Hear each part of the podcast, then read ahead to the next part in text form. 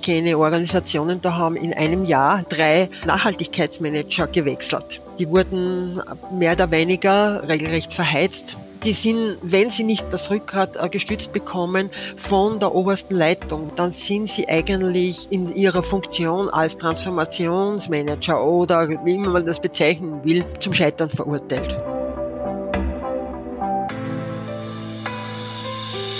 Wenn Unternehmen gerade dabei sind, Nachhaltigkeit aus oftmals einer bisher kleinen CSR-Abteilung herauszuholen und grundlegend in die Unternehmensstrategie zu implementieren, dann stehen sie vor großen Herausforderungen. Vor allem die Menschen, die das vorantreiben sollen. Was braucht es also, wenn du Nachhaltigkeit systemisch in deiner Organisation vorantreiben willst und dann auch Strategien wie Suffizienz, Effizienz oder Konsistenz erfolgreich umsetzen willst? Darum geht's in dieser Folge.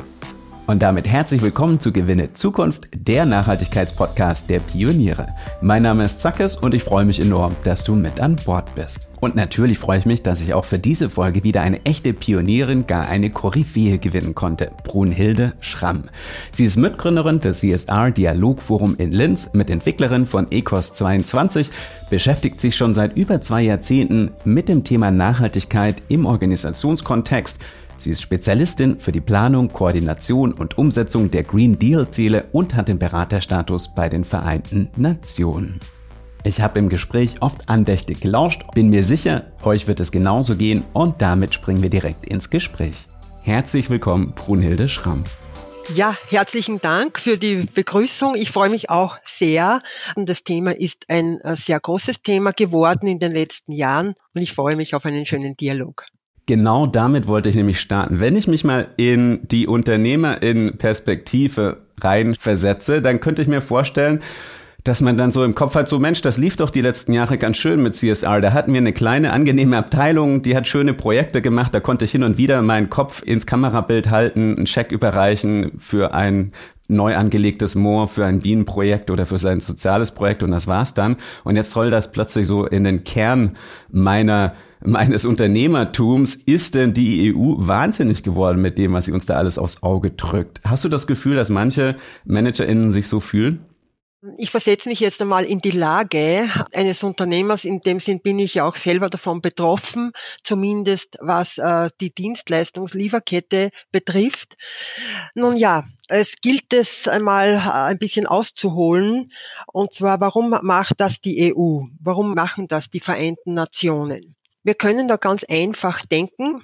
Und zwar, es gibt Zahlen, es gibt Kennzahlen, weltweite Kennzahlen, die uns seit mehr als 15 Jahren sagen, dass wir so nicht weiter tun können, dass wir so nicht wirtschaften können und dass wir auch so im Sinne von Verschwendung nicht leben können.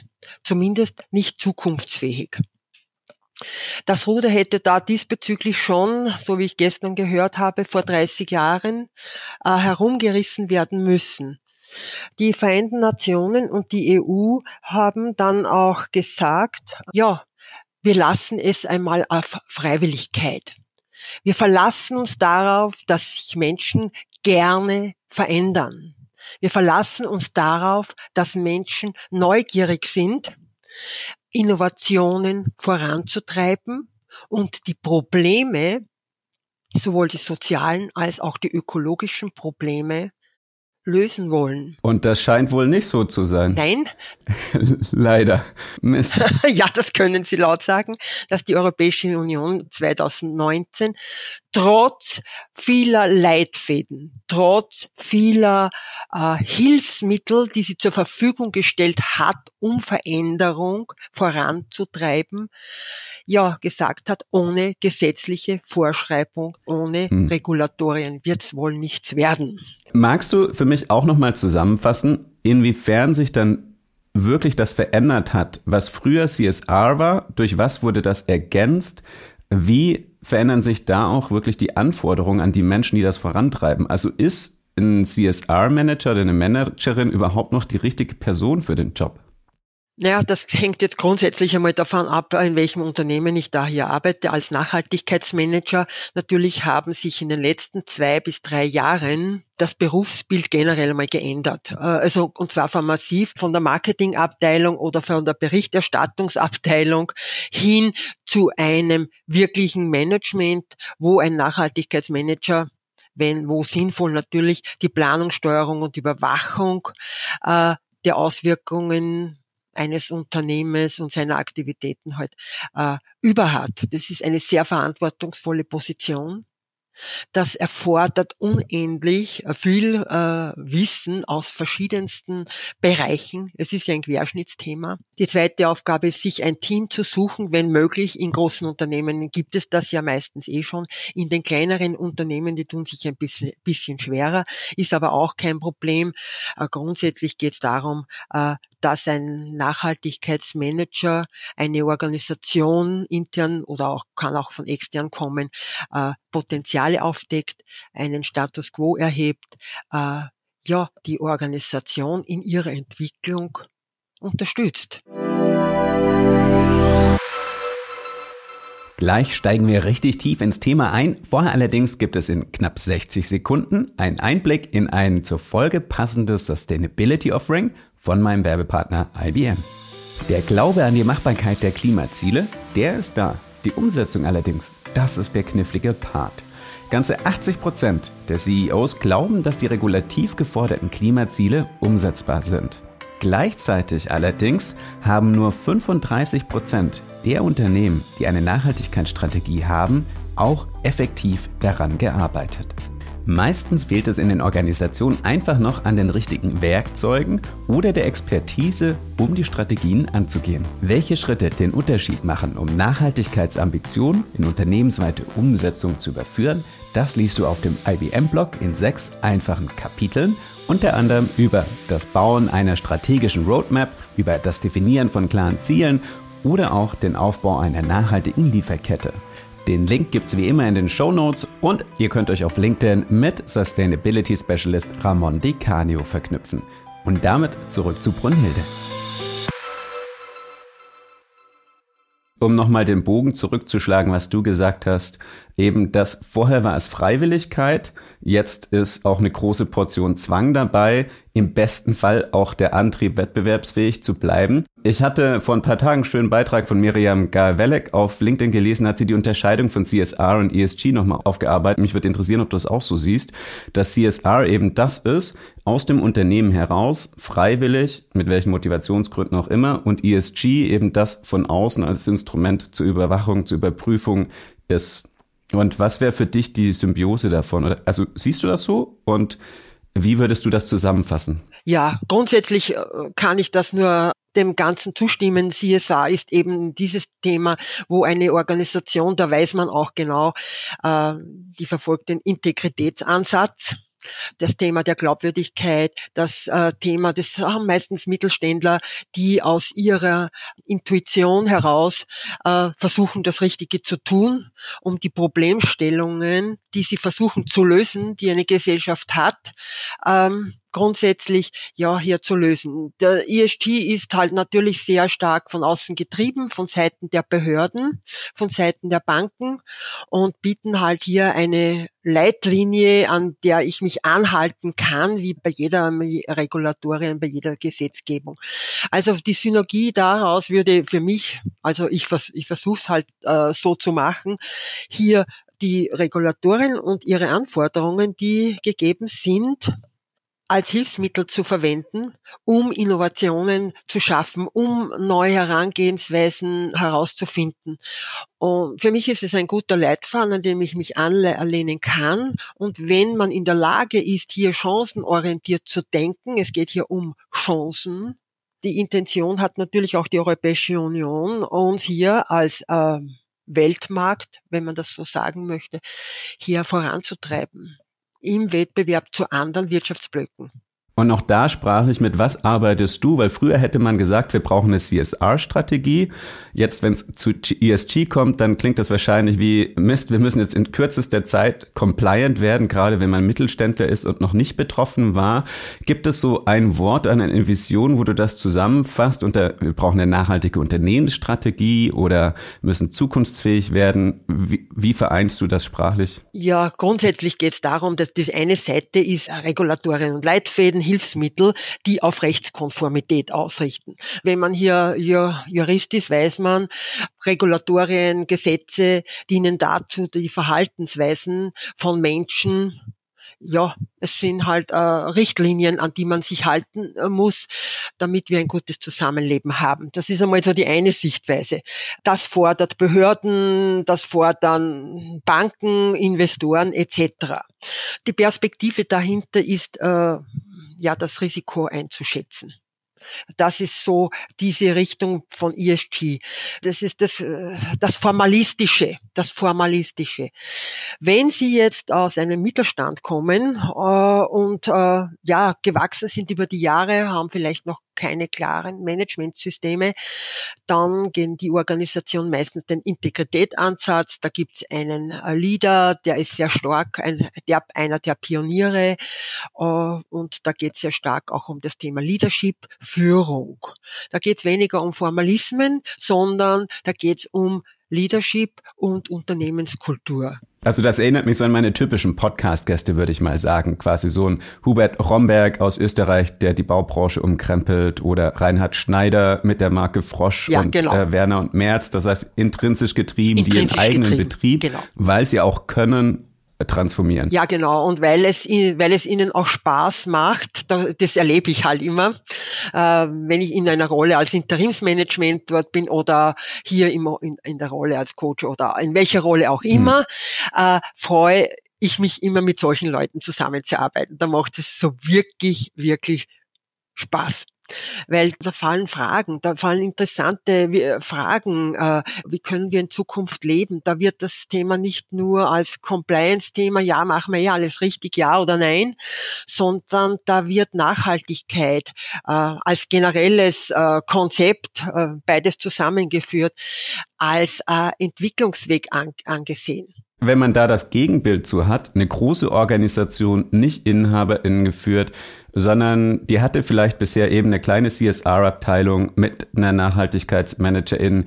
Eigentlich ja großartig, endlich Rückenwind. Wir haben es ja schon ja. immer erzählt, jetzt haben wir nicht nur ein kleines Budget und nette Projekte, jetzt dürfen wir richtig loslegen und wir haben sogar die ESG-Regularien im Rücken. Das heißt, die Leute müssen uns die Türe aufmachen. Eigentlich erstmal grandios. Oder gibt's da jetzt dann tatsächlich auch Fallstrecke, Fettnäpfchen und Probleme? Ja, das ist, äh, du, du sprichst es an, sag es, es ist wirklich nicht äh, ganz so trivial, weil was gesagt ist, wird nicht immer getan. Die Frage ist wirklich, welche äh, beim Nachhaltigkeitsmanager, welche Befugnisse hat er? Was darf er auch entscheiden oder ist er einfach nur in einer beratenden Funktion und andere entscheiden? da muss man schon ganz, ganz klar sein im Kopf ähm, und, und in der Kommunikation, damit man hier als Nachhaltigkeitsmanager nicht zerrieben wird. Einerseits hat er die Rolle so als Hofnarr. Das sollte er sich so positionieren, weil es geht wirklich auch darum, hier verrückte Gedanken zu haben, Dinge anzusprechen, wenn sie spürbar sind die Maske, die wir ja täglich aufhaben, die, unsere Maske im Business, sich mehr noch als auf Professionalisierung, ähm, ja, was ist Sache? Sprechen wir die Dinge an, die wir wahrnehmen. Hast du ein ganz konkretes Beispiel aus deinem Alltag? So einen anonymisierten O-Ton. Okay, äh, da, äh, ein ganz einfaches, äh, wo man mich heranvorschreiben, können Sie mir meine Leute motiviert, die sind etwas frustriert. Und ähm, das ist ganz eine einfache Botschaft, die jeder einmal irgendwo kriegt im Sinne eines Auftrages, intern wie extern. Und die Rahmenbedingungen passen nicht dazu. Denn gerade bei, man kann ja sagen, Bildung ist ja hier eine ganz große Anforderung. Und äh, dann kommt man hochmotiviert zurück ins Unternehmen und äh, dann werden einem oftmals gleich ähm, die Flügel gestutzt, wenn man mit neuen Ideen kommt. Und das meine ich. Also ein Nachhaltigkeitsmanager mhm. hat natürlich schon äh, ein sehr großes Gebiet. Äh, er braucht wahnsinnig viel Mut, Dinge anzusprechen, die, äh, die spürbar wahrnehmbar sind die aber in der generell nicht ausgesprochen werden. Ich glaube, langsam habe ich ein Bild vor Augen. Also du, was du gesagt hast, ist Thema Nachhaltigkeit ultrakomplex. Das heißt, man ja. muss dir meistens erstmal eine Fortbildung schicken, dann landen sie zum Beispiel bei dir oder auch bei anderen Anbietern. Dann komme ich zurück und du hattest ja gesagt, es ist ein Querschnittsthema. Das heißt, es ist jetzt nicht so, dass ich meine Abteilung habe, in der ich machen kann, was ich will, sondern eigentlich muss ich allen anderen Abteilungen reinpfuschen, ähm, worauf die wahrscheinlich überhaupt keine Lust haben, dass ich jetzt in der Finanzabteilung oder im Einkauf oder ja. in, in der Produktion neben Band stehe und irgendwie drauf frag, warum es jetzt hier aus den Gasleitungen pfeift oder dergleichen. Das heißt, ich äh, bin erstmal unbeliebt bei allen anderen wahrscheinlich. Genau. Und wie geht, wie, wie schafft man, da ist ja der Konflikt tatsächlich vorprogrammiert. Ja, also grundsätzlich ist es einmal so, dass es äh, von oberster Unternehmensführung ein absolutes Commitment braucht. Es braucht auch die Kommunikation zu den Mitarbeitern, dass es, äh, dass die Organisation sich mit dem Thema Nachhaltigkeit intensiver auseinandersetzt und nicht nur über die Berichterstattung. Das müssen normal sämtliche Mitarbeiter auf der Linie, sämtliche Führungskräfte wissen. Ansonsten hat man hier überhaupt keine Chance äh, oder nur ganz, ganz schwer, ja, hier vorwärts zu kommen. Ich kenne Organisationen, da haben in einem Jahr drei äh, Nachhaltigkeitsmanager gewechselt. Äh, die wurden mehr oder weniger, wie, wie soll man so sagen, regelrecht verheizt. Das heißt, die sind, wenn sie nicht das Rückgrat äh, gestützt bekommen von der obersten Leitung, wenn diese oberste mhm. Leitung das nicht ordentlich kommuniziert hat, dann sind sie eigentlich ja ähm, als in ihrer Funktion als Transformationsmanager oder Change, wie immer man das bezeichnen will, zum Scheitern verurteilt. Da hätte ich jetzt wirklich noch ein paar Detailfragen. In großen Organisationen macht das, also ist ja mittlerweile Usus, dass es dann einen Chief Sustainability Officer gibt oder dass der, äh, oft äh, glaube ich auch, dass der CFO zusätzlich jetzt die Nachhaltigkeitsverantwortung hat oder auch der CIO, also immer die Kombination mit der IT oder, oder wegen der Compliance mit den Finanzen. Das wäre eine Variante, aber macht das überhaupt Sinn, das auf eine Person zu fokussieren? Und wahrscheinlich bei jetzt, ich sag mal, kleineren Mittelständlern, wo man jetzt nicht deswegen eine neue C-Position etabliert, müsste es dann einfach eine Nachhaltigkeitsmanagerin sein, die aber das volle Backing von der Geschäftsführung hat. Das waren zwei Fragen. Grundsätzlich ist es so, dass es in den größeren, in den großen Unternehmen, da gibt es ja im Grunde genommen schon Nachhaltigkeitsmanager, die haben ja im letzten Jahr ziemlich aufgeholt. Äh, da gibt es ein Team dazu. Das Team besteht aus dem Umweltmanager, das besteht aus dem Qualitätsmanager, Manager, äh, die haben ja schon Strukturen, die fangen ja nicht bei Null an. Wie jede Organ mhm. andere Organisation auch. Nur große Unternehmen haben bereits vorher auch schon Formalismen, ähm, ja, Standards eingeführt, um die gleiche Sprache zu sprechen, um auch wettbewerbsfähig zu sein und nicht aus der Lieferkette zu fallen. Das heißt, sie haben eher ein anderes äh, Problem, von der Formalisierung in eine Integritätskultur zu kommen, wo Menschen miteinander offen sprechen, diese Offenheit, wo sie, wie sie miteinander umgehen. Im, im mittelständischen Bereich, die haben genau das umgekehrte Problem, die haben zum Teil äh, nicht solche Standards eingeführt. Da gibt's einen, einen Chef, der dann äh, ja die Anweisungen gibt oder ja diese Bottleneck ist. Ja, und die sollten sich aus ihrem Team all jene, die damit zu tun haben. Jeder hat einmal einen, der die Rolle inne hat äh, aus dem Bereich Qualität oder HR äh, oder Umwelt. Und die müssten halt äh, dann diese Rolle, es muss ja nicht 40 Stunden freigestellt sein, sondern es genügt ja auch bei kleineren Unternehmen, dass man sich einmal in der Woche oder einmal im Monat hier Ziele setzt. Es geht einfach darum, Ziele, wo wollen wir stehen, Ziele setzt zu diesem Thema, dass wir Entwicklungsziele setzt. Ganz einfach. Also das sind zwei ganz unterschiedliche Vorgehen, je nach Organisationsgröße ja, genau. und Reifegrad. Was ich aber herausgehört habe, das war schön, was du vorhin meintest, also von dem Formalismus, von Standards, von, und äh, korrigier mich, wenn ich da falsch liege, also sei es jetzt Lieferkettenstandards in der Automotive-Industrie, das hatten wir in der letzten Folge, sowas wie Supplier Assurance ja, genau. oder wir berichten nach GRI oder lauter solche Themen, dass man das eben nicht nur der Formalität und dem Marketing wegen macht, sondern tatsächlich, man braucht Personen, die das aus tiefster Überzeugung und mit viel Integrität reinbringen. Du sagst es tiefster, tiefster Überzeugung, dass das ein wichtiges Thema für uns Menschen für die Zukunft ist. Jeder von uns trägt seinen Teil dazu bei, entweder im privaten oder auch im, im, im Job. Je überzeugter du selber bist, desto mehr glaubwürdig bist du. Das klingt für mich nach Kulturwandel. Also was ist dann notwendig eben, dass ich jetzt nicht nur, wie du sagst, formalisiert die Position habe und dann verheizt sich drei Menschen in dieser Position, sondern was ist eben notwendig, um das mit dem entsprechenden Kulturwandel voranzutreiben und da systemisch voranzugehen?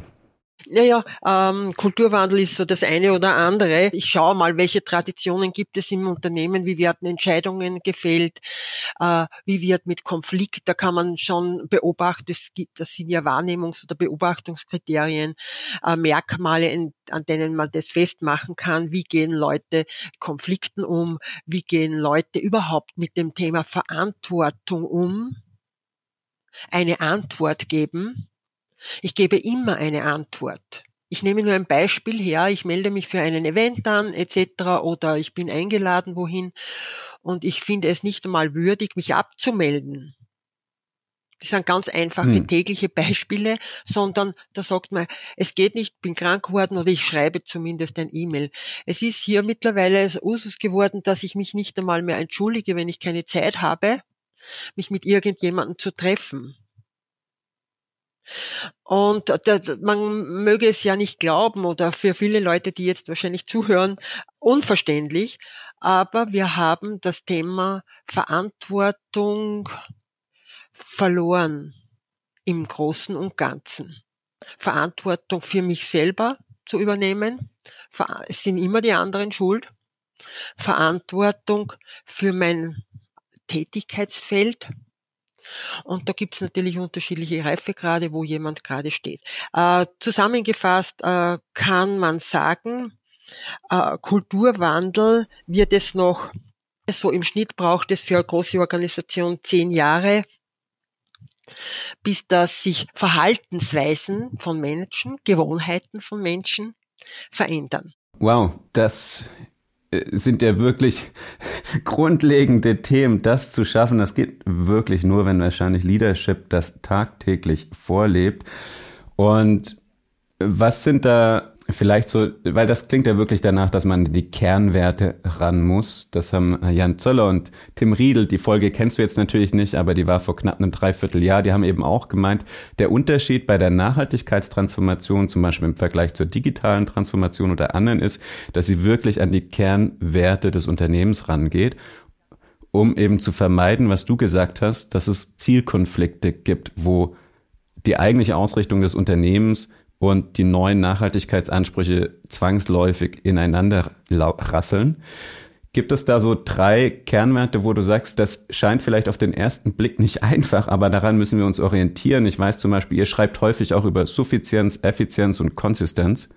Okay, äh, ja, das ist jetzt, da stehen natürlich Werte dahinter, aber mhm. es ist an und für sich eine strategische Herangehensweise. Da sollte man sich vorher schon mit der, äh, mit, mit dem Thema Effizienz, Konsistenz, äh, da sollte man sich schon mit seinen Werten auseinandergesetzt haben. Dann fangen wir mit den Werten an. Ja, die, die Werte der Organisation hängen immer davon ab, äh, da gibt es keine Standardwerte, sondern wesentlich ist, dass ich drei, vier Werte definiert habe, die sich in allem Tun und Handeln äh, widerspiegeln. Äh, ein Produkt ist ja auch nichts anderes als die Visibilität von Werten einer Organisation. Und wenn ich sage, okay, ich bin, äh, ich versuche an, an Verschwendung zu, äh, Verschwendung haben wir ja jeden Tag zur Genüge, aber ich versuche einmal mir das zu überlegen, was bedeutet für uns Verschwendung? ist ja auch ein Wert dann da. da. Äh, was bedeutet das? Ich setze mich einmal auseinander. Was bedeutet das? Die vielen Facetten von Verschwendung. Da, ge da geht es auch um Verschwendung von Lebenszeit, Arbeitszeit, nicht nur um äh, Ressourcen, Rohstoffe etc. oder oder ja Kapital, sondern Verschwendung mal als ganzheitliches äh, Thema zu erfassen. Das ist nur ein Beispiel jetzt einmal. Die Arbeit an Werten wird dann sichtbar in dem Sinn, dass sie sich mit dem Thema Vision, was, was ist unsere Vision? Das ist zwar so nebulos, aber es so, braucht keine zwei Seiten beschrieben, wie, welche Vision wir haben, sondern es braucht ein Bild. Grundsätzlich geht es darum, wie komme ich dahin, dass ich mir mal die Frage stelle, was ist der Zweck unseres Unternehmens? Welche Probleme löst unser Unternehmen? Kurzfristig, mittelfristig und langfristig. Und wenn ich da einmal bin, dass ich mal weiß, den Zweck, dann ist es wesentlich auch, sich über die Funktion, in welcher Funktion, welche Funktion hat äh, unser Unternehmen sind wir Brückenbauer, in, in dem Sinn zwischenmenschlicher Brückenbauer, sind wir gut in Kooperationen. Ja, und dann äh, schließt sich natürlich die Aufgabe auch noch dazu. Und dann kann ich erst, äh, wenn ich mit dem einmal auseinandergesetzt habe, wir als Unternehmen, als, als sozialer und ökologischer Problemlöser, dann komme ich natürlich hin auf, wie entscheiden wir uns? Und da komme ich natürlich unweigerlich zu den Werten. Und dann kann ich sagen, okay, wie setze ich das um? Und da hat die Europäische Union drei Vorschläge gemacht, die sie selber umsetzt auch. Das nennt man jetzt, und jetzt kommen wir dazu, die Effizienzstrategie die Konsistenz und die Suffizienz. Wenn mit, mit der Suffizienz starten, was ist da die Definition von oder die Leitfrage dahinter? Wenn ich von Suffizienz spreche, dann sind wir jetzt genau bei diesem Thema, was ich angesprochen habe. Es geht darum, hier Verhaltensweisen zu verändern. Zum Beispiel gibt es hier jetzt schon diese Sharing-Modelle. Das heißt, ich verkaufe kein Produkt, sondern ich verließe das, Produ äh, das Produkt als Serviceleistung. Ich kann meine Verhaltensweisen in der Form verändern, dass ich sage, ich nehme nur, nur ein Beispiel von mir selber her.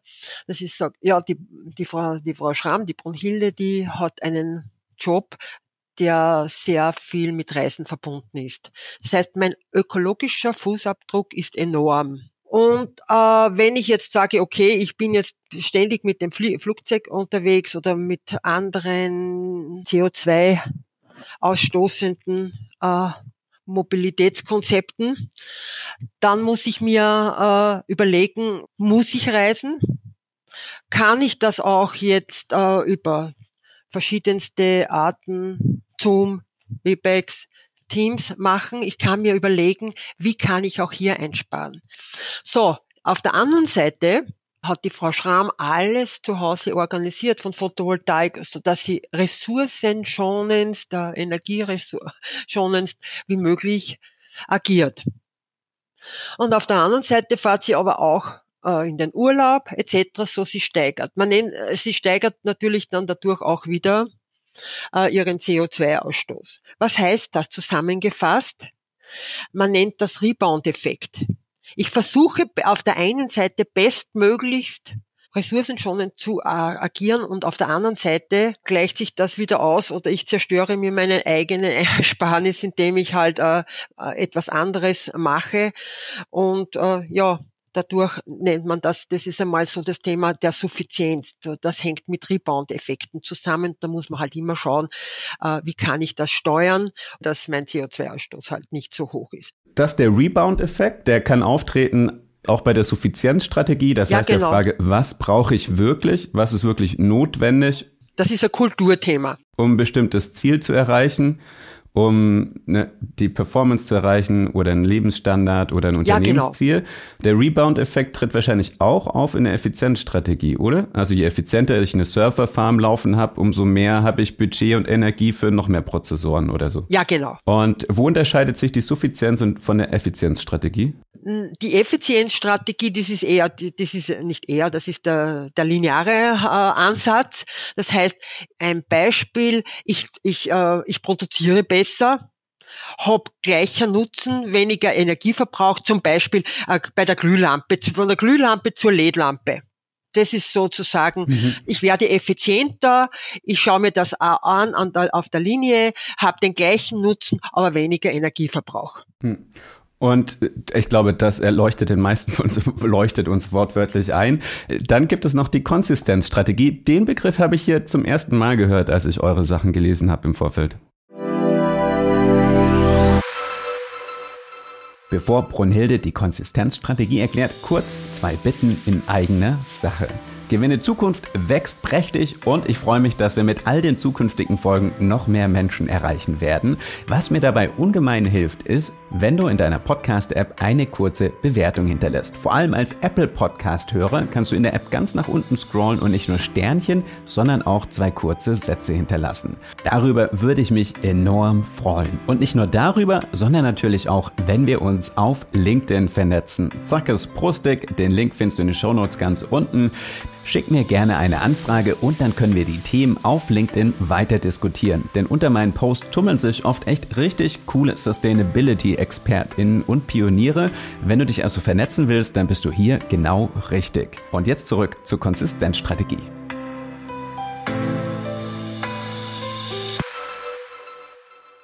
Ja, da, da geht es darum, etwas anders zu produzieren. Nehmen wir einmal an, äh, ja, zum Beispiel weniger, äh, weniger Einwegprodukte aus Kunststoff, wiederverwertbare Materialien. Man kann zum Beispiel jetzt, nur um ein Beispiel hier zu sagen, aus der Bauwirtschaft oder ah, na, aus der Verpackungsindustrie, da werden jetzt äh, Kunststoffmaterialien da wird kein Kunststoff mehr verwendet, sondern zum Beispiel es werden Pilze verwendet, die werden äh, mit chemischen Mitteln so aufbereitet, äh, dass man sie als Verpackungsmaterial verwenden kann.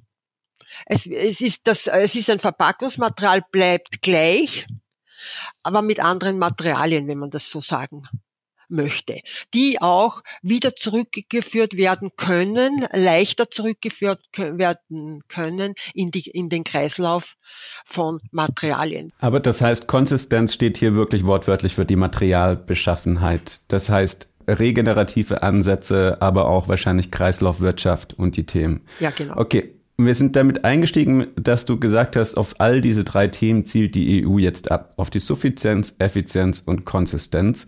Welche Herausforderungen bringen die mit sich, wenn man als Organisation da einsteigen will? Weil das klingt schon, dass ich meine Strategie, aber auch meine Produktionsprozesse und alles, auch mein Businessmodell grundlegend anfassen muss. Ja, also äh, grundsätzlich kann man diese drei Strategie-Herangehensweisen in dem Unternehmen ja auch so benennen. Äh, man kann andere Wörter dazu finden, damit Menschen es leichter auch verstehen. Aber grundsätzlich sind das die drei Ansätze, die jedes Organisation hat, sich seine Produktebene anzuschauen. Das sind Aufgaben, die halt auch dann verteilt werden müssen an die jeweiligen Fachkräfte, die, die sich hier etwas zu überlegen haben. Wenn man hier im, in der Operation einsteigt, dann hat man hier grundsätzlich jetzt nicht so große Probleme mehr, weil das Thema Nachhaltigkeit eigentlich in aller Munde ist, auch äh, bei Menschen, die jetzt jetzt nicht in der Top-Führungskräfte äh, im Top äh, auf der Top-Ebene sind, sondern da geht's wirklich ans, an, ans Eingemachte, an Produktneuentwicklungen, an Innovationen, man, wie ich jetzt eben gerade gesagt habe, das eine ist halt die, der weniger Energieverbrauch, das andere ist dasselbe Produkt möglicherweise mit anderen Materialien herzustellen. Ihr unterscheidet da auch zwischen Wicked und Tamed Problems, also zwischen sehr komplexen Problemen und Problemen, die man eigentlich mit Engineering lösen kann. Ich, letzte, das, was du gerade ins Feld geführt hattest, wie können wir Plastik mit einem anderen Produkt, äh, mit einem anderen Material austauschen, klingt jetzt mal nach einem Engineering Problem. Was wäre so ein Beispiel für ein Wicked Problem? Naja, Wicked Problem äh, wäre eben diese Strategiethemen. Wicked Problem wäre äh, auch das Thema Nachhaltigkeit in seiner Fülle mal äh, im, im Unternehmen, auf der Unternehmensführung durch zu, zu besprechen. Ein Wicked Problem wird äh, so definiert, dass ich sagen kann, ja, es hat, ich habe viele Möglichkeiten, ich habe viele Variablen, die sich laufend ändern. Und durch dieses laufende Verändern ich aber eine Entscheidung treffen muss, äh, sehr viel Unsicherheit entsteht, sehr viel Komplex, man sehr viel Komplexität wahrnimmt, auch äh, das, eines durch die Geschwindigkeit auch noch einmal, da gibt es ja Merkmale dazu, eine sehr hohe Unstetigkeit, so Volatilität entsteht. Das heißt, all das zusammen, das sind Ergebnisse aus Wicked Problems, Unstetigkeit, Unsicherheit. man nimmt wahr, das ist ja alles so komplex. Viele und verschiedene Arten von Systemen. Äh, es gibt, äh, gibt unzählige Aspekte. Abgrenzung ist kaum mehr möglich. Äh, Ursache und Wirkung ist nicht eindeutig. Situationen werden unterschiedlich bewertet und so weiter und so fort. Und natürlich auch diese hohe Geschwindigkeit, diese Intensität und Instabilität von Prozessen an sich. Also was du gerade beschrieben hast, klingt ne, klassisch nach der VUCA-Welt. Das heißt, es ist volatile, es ist uncertain, complex und ambiguous, also schwer zu definieren. Inwiefern hängt äh, Nachhaltigkeit und VUCA zusammen? Also ergänzt sich das gut? Äh, macht VUCA Nachhaltigkeit komplexer oder ist Nachhaltigkeit eigentlich ein Resilienzfaktor? Sag es, du hast jetzt die Verknüpfung hergestellt. Äh, das Nachhaltigkeitskonzept an sich, wenn ich mir da das genau anschaue, ist das ein Lösungskonzept, um mit den Folgen unseres Tun und Handels, das wir heute als VUCA-Welt bezeichnen, lösen zu können oder sich annähern. Sagen wir nicht lösen, aber es ist ein Lösungskonzept. Also das heißt wirklich, es sind zwei große Herausforderungen, wenn man sie gemeinsam denkt dann ergänzen sie sich eigentlich symbiotisch, nämlich die Antwort auf die VUCA-Welt als Organisation und die Antwort auf die planetaren Grenzen, wie wir uns da positionieren als Organisation, passt beides hervorragend zusammen. Ja, genau. Ist ein Wicked Problem auch, wir, wir schlagen den Bogen wieder zurück zu Suffizienz, Effizienz und Konsistenz. Dass Effizienz wahrscheinlich in vielen Unternehmen schon etabliert ist, ja. dass das schon lange, lange betrieben wird. Konsistenz, also sagen wir jetzt eben das wirklich sehr einfach, vereinfacht gesprochen, wenn ich es runterbreche, nur auf die Materialebene, da ist wahrscheinlich auch Kompetenz da. Wo es wahrscheinlich knifflig wird, ist Suffizienz, oder? Weil die Frage, wie viele Produkte können wir denn, also eigentlich wollen wir so viele Produkte wie möglich verkaufen, weil ja, damit genau. machen wir Umsatz, aber das ist natürlich Ressourcenverschwendung. Jetzt müssen wir vielleicht von verkaufen zu leasen oder zu sharen übergehen oder wir leihen es euch nur und nehmen es wieder zurück. Und aber wir leihen es euch nicht nur, sondern teilt das bitte mit möglichst vielen Menschen. Wir müssen aber gleichzeitig damit genauso viel Umsatz machen. Hier ist Suffizienz das, wo die Leute am wenigsten Lust drauf haben. Genau, das ist das Schwierigste. Also das ist das mit einem ganz klaren Ja zu bezeichnen. Das sind die Themen, die man gar nicht angehen möchte, weil sie etwas mit dem, mit dem eigenen Verhalten zu tun haben. Weil sie nach Verzicht klingen. Ja, genau. Und was wäre da deine Antwort, um das Framing zu ändern? Ja, das Framing zu ändern geht über, über eine Möglichkeit, äh, dass sich einmal ein gewisses Bewusstsein äh, entwickelt. Und da ist Bildung, Bildung ein ganz ein großes Thema, was unter anderem natürlich auch der CSRD als äh, Corporate Sustainability Reporting Directive steht es sogar drinnen, dass auch das dass auch Geschäftsführer, dass Führungspersonen sich hier in dieser Richtung Nachhaltigkeit weiterzubilden haben, dass wir uns überhaupt dem Thema widmen. Awareness ist hier das, äh, ja, das Thema nicht nur Awareness, sondern auch hier Handlungskompetenzen zu erwerben.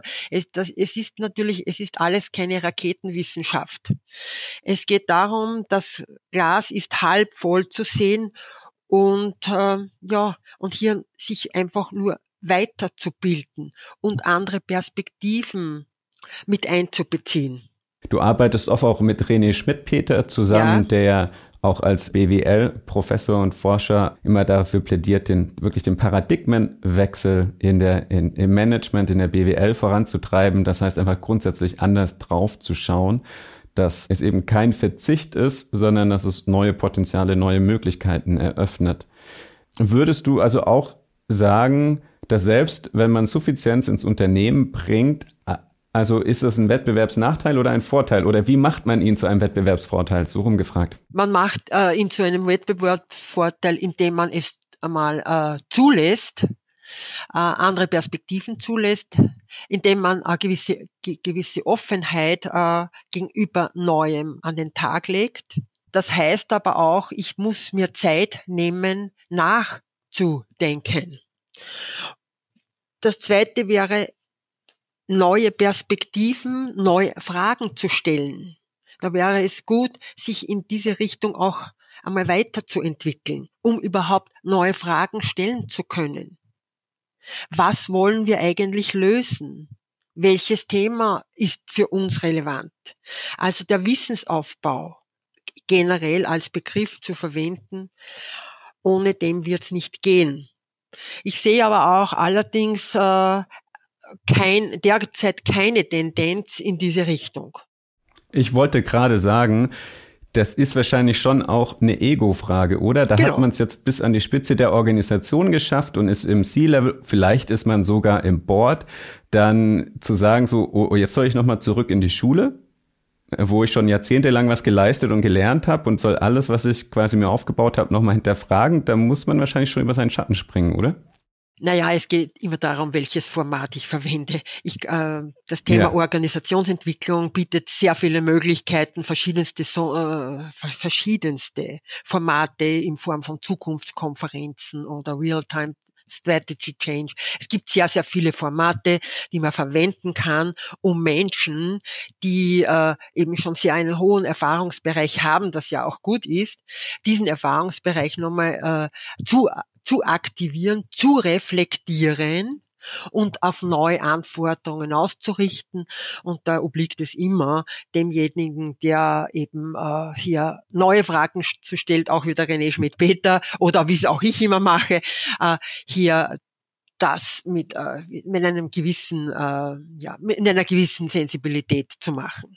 Ah, jetzt hast du aber gesagt, dass du da doch zu wenig oder fast gar nichts von siehst. Woran liegt das dann? Naja, wir sind halt äh, ja sehr verwöhnt in den letzten Jahren, wirtschaftlich, auch wenn immer gejammert wird, aber grundsätzlich sind wir sehr verwöhnt. Wir sind in einer Komfortzone gelandet. Menschen bewegen sich nicht so gern aus der Komfortzone. Sie machen immer gerne das, was sie schon immer gemacht haben. Die Neugierde geht mit dem Alter natürlich auch verloren, weil man die Hypothese hat, es kommt nichts Neues nach. Es gibt eh keine neuen Fragen, die man stellen könnte. Und dieser Verlust der Neugierde, dieser Verlust der Motivation, auch neugierig zu sein, trägt natürlich jetzt Früchte, indem dass man sagt, na ja, es geht uns eh gut. Es geht uns eh gut. Wir sind in einem Wohlstand, in einem dementsprechenden Wohlstandsparadigma angekommen. Und warum sollten wir das ändern? Und dann kommen, dann kommt man mit Widerstandsfragen daher, ja, das ist ja alles nicht so schlimm. Wer weiß, die Wissenschaftler, ja, Sie wissen, äh, sag es, du weißt das eh, wie das, wie das läuft. Es gibt dann so Killer-Phrasen, äh, mit denen man heran äh, an diese Themen. Ja, wir sind in einem Wohlstandsparadigma gelandet. Wir wollen uns nicht aus, dem, aus der Komfortzone bewegen. Es sind ganz wenige, die sich, die das wollen und die kämpfen halt dann. Aber das war, glaube ich, eh immer so. Also bei jeder, bei jedem Change-Prozess gibt es diese, gibt es Widerstand. Die Frage ist immer die, wo, was will ich als Mensch? Äh, Habe ich selber auch ein, noch eine Vision? Äh, wo, wie möchte ich mein Leben gestalten? Was bedeutet für mich Qualität im Leben? Und was bedeutet für mich Arbeitsqualität? Da gibt es natürlich kein wirkliches Rezept dazu.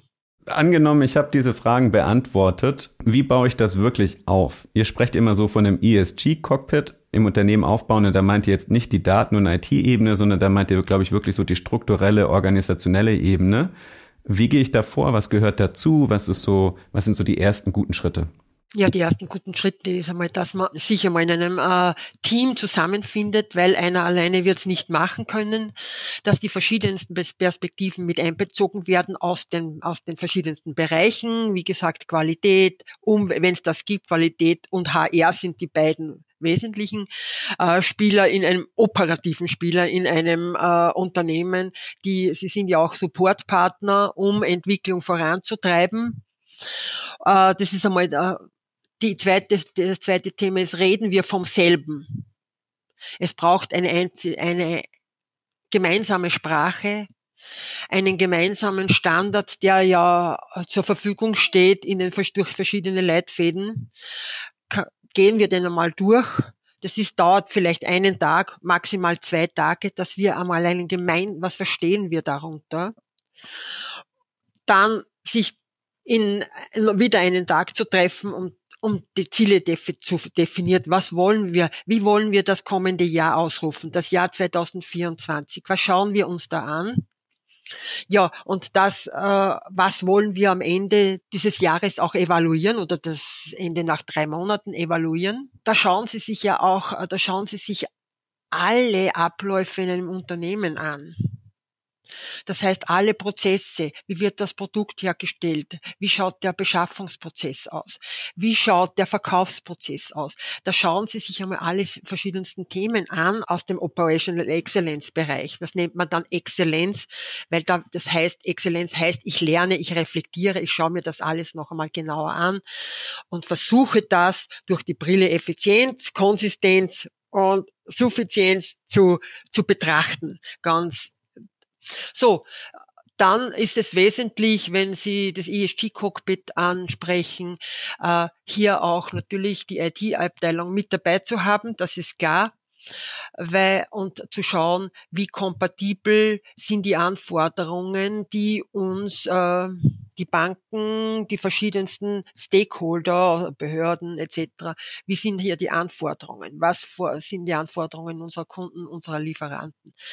Äh, hier mittels IT abbilden zu können. Hier brauchen wir Daten, Daten, die bereits, zumindest aus meinen Erfahrungen, im Unternehmen vorhanden sind. Äh, und hier den, den Rest der Daten, die man noch braucht, äh, hinzuzufügen. Ich kann Ihnen nur äh, sagen, dass es auch dazu geführt hat in einem Unternehmen, die haben sich dann so standardisiert, dass sie die Datenfülle einfach gekürzt haben und gesagt, Frau Schramm, wir haben viel zu viele Daten. Das war die Erkenntnis. Sag ich, ja, was tun Sie mit diesen Daten?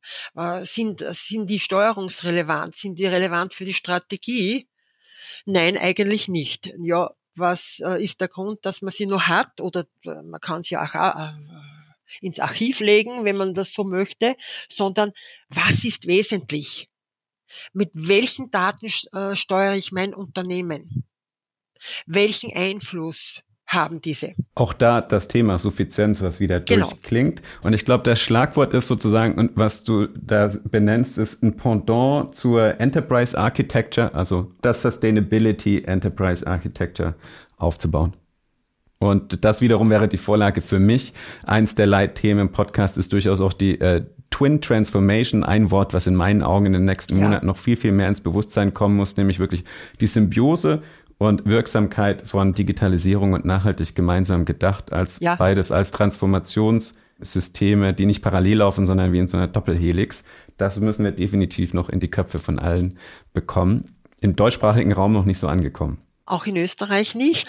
Und ich bin sehr viel international unterwegs und da schon gar nicht, äh, weil äh, eben dieses Thema wie Verhaltensveränderung, Kulturveränderung nicht das Thema ist. Und dadurch gibt es natürlich auch viele Widerstände.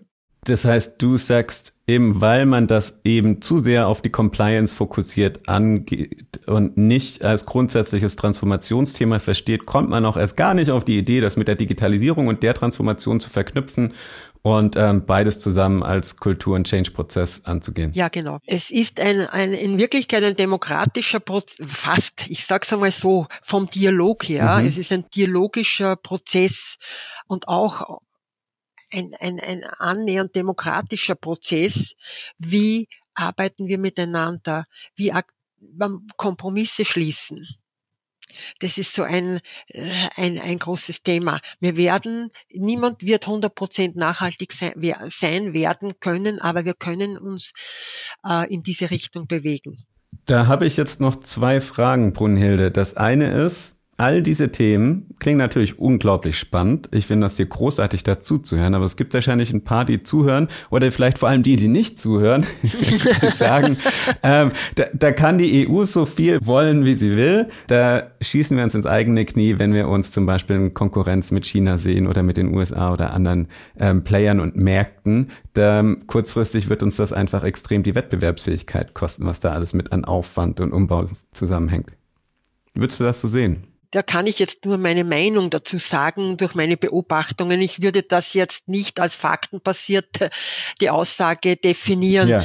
Also ich vergleiche es mal so. Wenn ich in einem Unternehmen äh, arbeite, dann habe ich bei einem jeden Transformationsprozess gewisse Budgets, gewisse Ressourcen zur Verfügung zu stellen, um durch dieses Tal, man nennt es Tal der Tränen, Veränderung ist immer loslassen auf der einen Seite und äh, äh, um neue Wege zu gehen, da muss ich etwas investieren.